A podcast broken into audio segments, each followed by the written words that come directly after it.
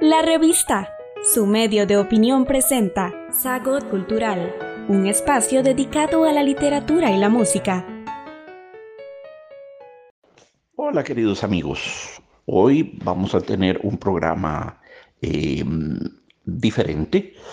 Vamos a cederle la palabra para que ustedes lo escuchen al gran compositor italiano de óperas bufas, y Rossini, el cisne de Pésaro, como le decían, el cisne de Pésaro, imagínense ustedes, el autor del Barbero de Sevilla, de la Italiana en Argel, de Semirami, de, montones de óperas extraordinarias, La Cenicienta, muchas cosas, muchas cosas, eh, melodioso, divertido, chispeante, humorístico, uh, miles de virtudes. Pero vamos a hacer una cosa, yo no voy a hablar de él, sino que le voy a hacer de la palabra para que él mismo hable desde sí, desde su experiencia. ¿Cómo vamos a hacer esto? Bueno, resulta que anoche me visitó Rossini y, yo le dije, maestro, deme unas declaraciones, por favor. Esto me va a catapultar a la fama inmortal. deme unas palabras, cuénteme algo de su vida y de su experiencia de la música. Y Rossini, que era un hombre sonriente y un hombre jovial y generoso, aceptó. Entonces le vamos a ceder la palabra para que él los entretenga con su propia narración en este espacio que he llamado Ópera, Ravioles y Sonrisas. Así que aquí les dejo a Joaquín Rossini.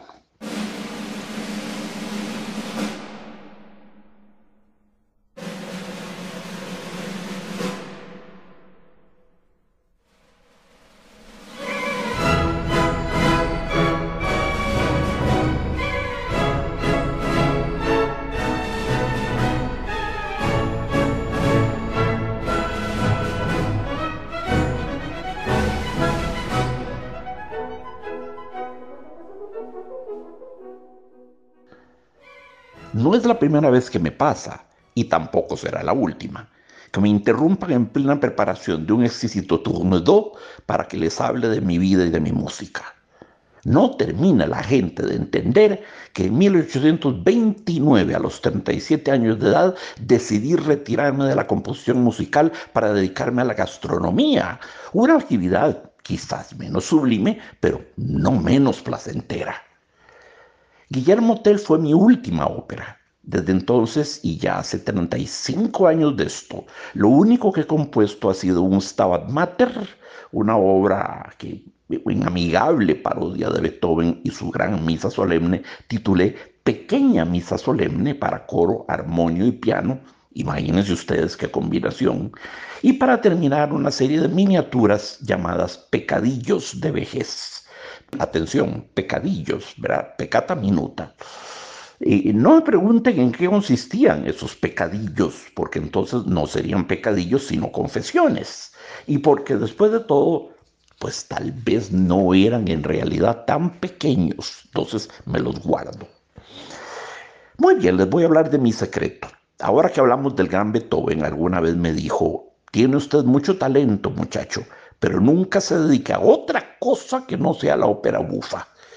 Yo lo respetaba inmensamente, quien no lo hacía, pero sé que el éxito de mis obras le daba cierta cólera.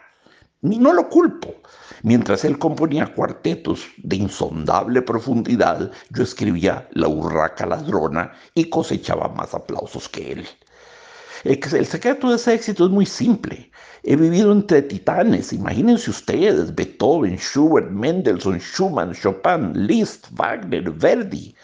Todos hicieron a la gente soñar, todos optaron por lo trascendental, todos llenaron su música de emociones intensas y de confesiones a menudo desgarradoras, pero se les olvidó una cosa, hacer reír al público. Yo he escrito música llena de sentimiento, pero también he divertido a la gente. Nunca me olvidé de que en la música puede haber picardía, malicia, ironía, bufonadas.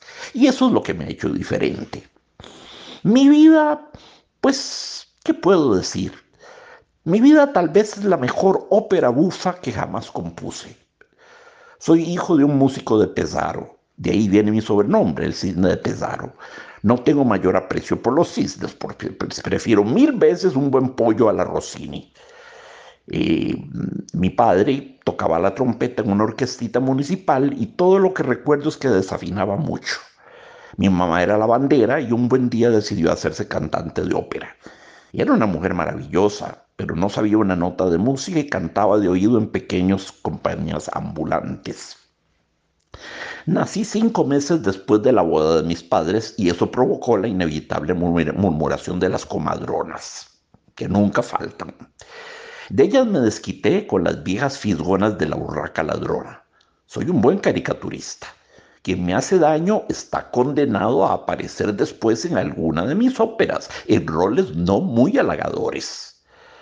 Mi primera presentación pública consistió en tocar el triángulo en un desfile de mi escuela. No supe llevar el ritmo y odié de inmediato el instrumentillo en cuestión.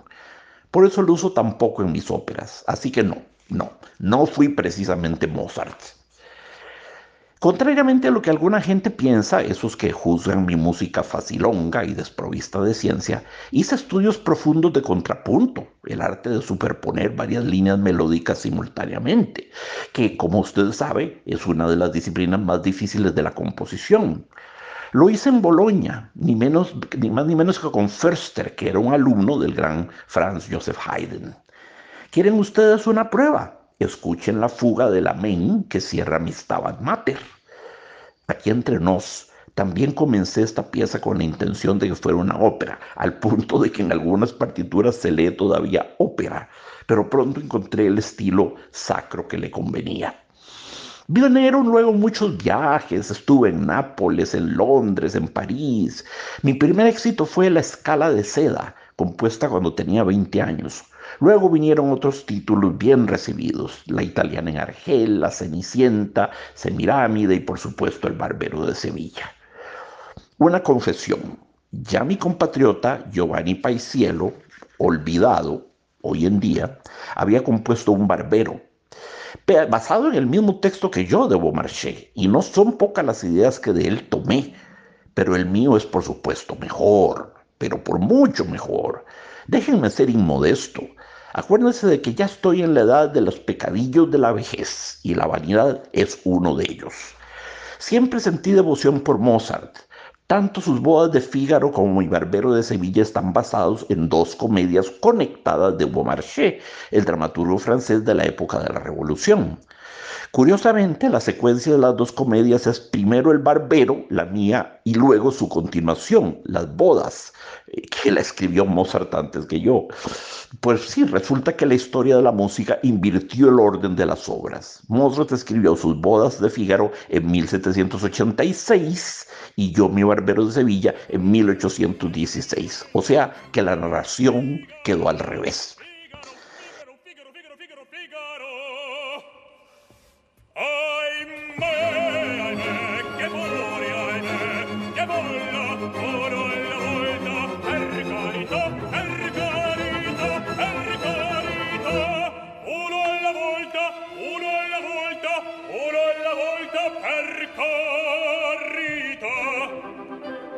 Figaro Son qua Ehi Figaro Son qua Figaro qua Figaro là Figaro qua Figaro là Figaro su. Figaro giù Figaro su. Figaro giù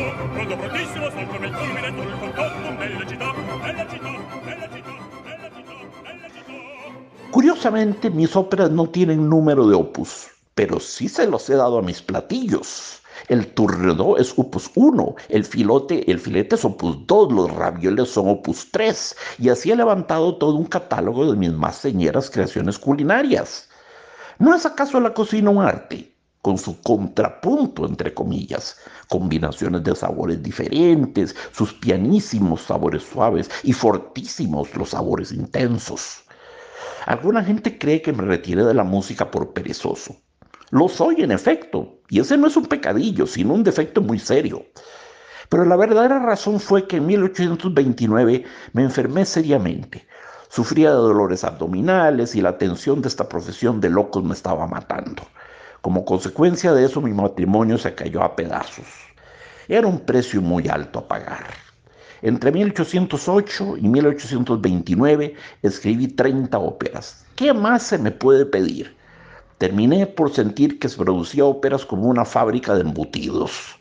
Pero sí, sí, era perezoso, lo admito. Mi costumbre era componer en la cama. Si se me caía una hoja de la partitura, prefería a veces empezarla de nuevo antes que ponerme de pie para recogerla. Pero a ratos soy serio. Estoy seguro de que la historia de la música no me recordará, si es que me recuerda, únicamente como un autor liviano. Al lado de mis comedias le puse música a autores muy serios. Shakespeare con Otelo, Voltaire con Semirami, Walter Scott con La Dama del Lago, Schiller con Guillermo Tell y por supuesto Beaumarchais con El Barbero de Sevilla. Convendrán ustedes en que no siempre escogí temas frívolos. Y ahora que hablamos de autores célebres, permítanme otro acceso de vanidad. Soy el primer compositor en la historia de la música que no tuvo que morirse para que le hicieran una biografía. La vida de Rossini, de mi amigo Stendhal, el autor del Rojo y el Negro. Es mi primera biografía. Pero Stendhal es más elogioso de la cuenta. Y no hay que creerle todo lo que dice. Bueno, hay que tomarlo cum grano salis, diría yo. Siempre amé la, la voz humana. La he tratado con esmero, buscando las líneas más naturales, más idiomáticas para el instrumento que inspiró mis mejores melodías. El bel canto, que significa canto bello, ha sido mi gran ideal estético. Siempre se le he deseado a los cantantes la parte de león. Nunca los he aplastado bajo orquestas descomunales, gigantescas como, pues como Wagner una sola vez me reuní con él, fue un diálogo de sordos. Él no hizo otra cosa que hablarme de Tristán y yo le respondía con el barbero. Un desastre de conversación. He escrito literalmente cientos de arias, dúos, tríos, cuartetos, donde la melodía reina soberana y la voz es privilegiada por sobre cualquier otro aspecto de mi música. He hecho mi trabajo con aplicación y dignidad. Solo dos veces en mi vida he llorado la vez en que me silbaron el barbero de Sevilla y la ocasión en que, durante un picnic, se me cayó en un lago un pollo frito que había preparado con todo cariño. Aparte de eso, he sido un hombre alegre, alegre, alegre, como mi música.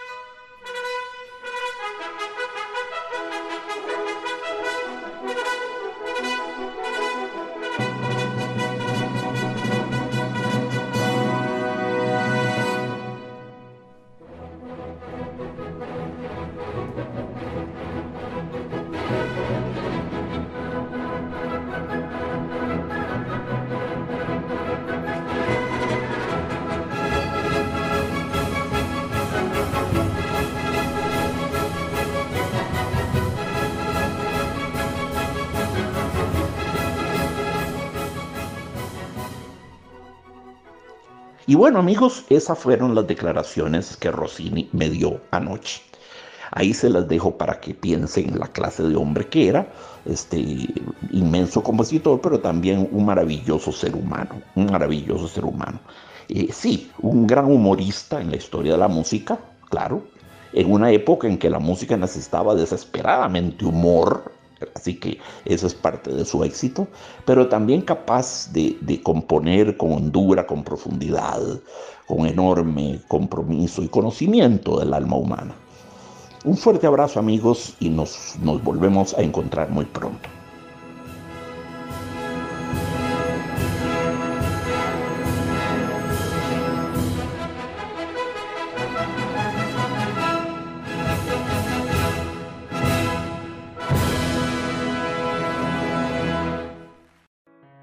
Estamos en las plataformas de Spotify, Apple Podcast, Google y Anchor como la revista. La revista. Este programa se produce con el auspicio de la Universidad Técnica Nacional.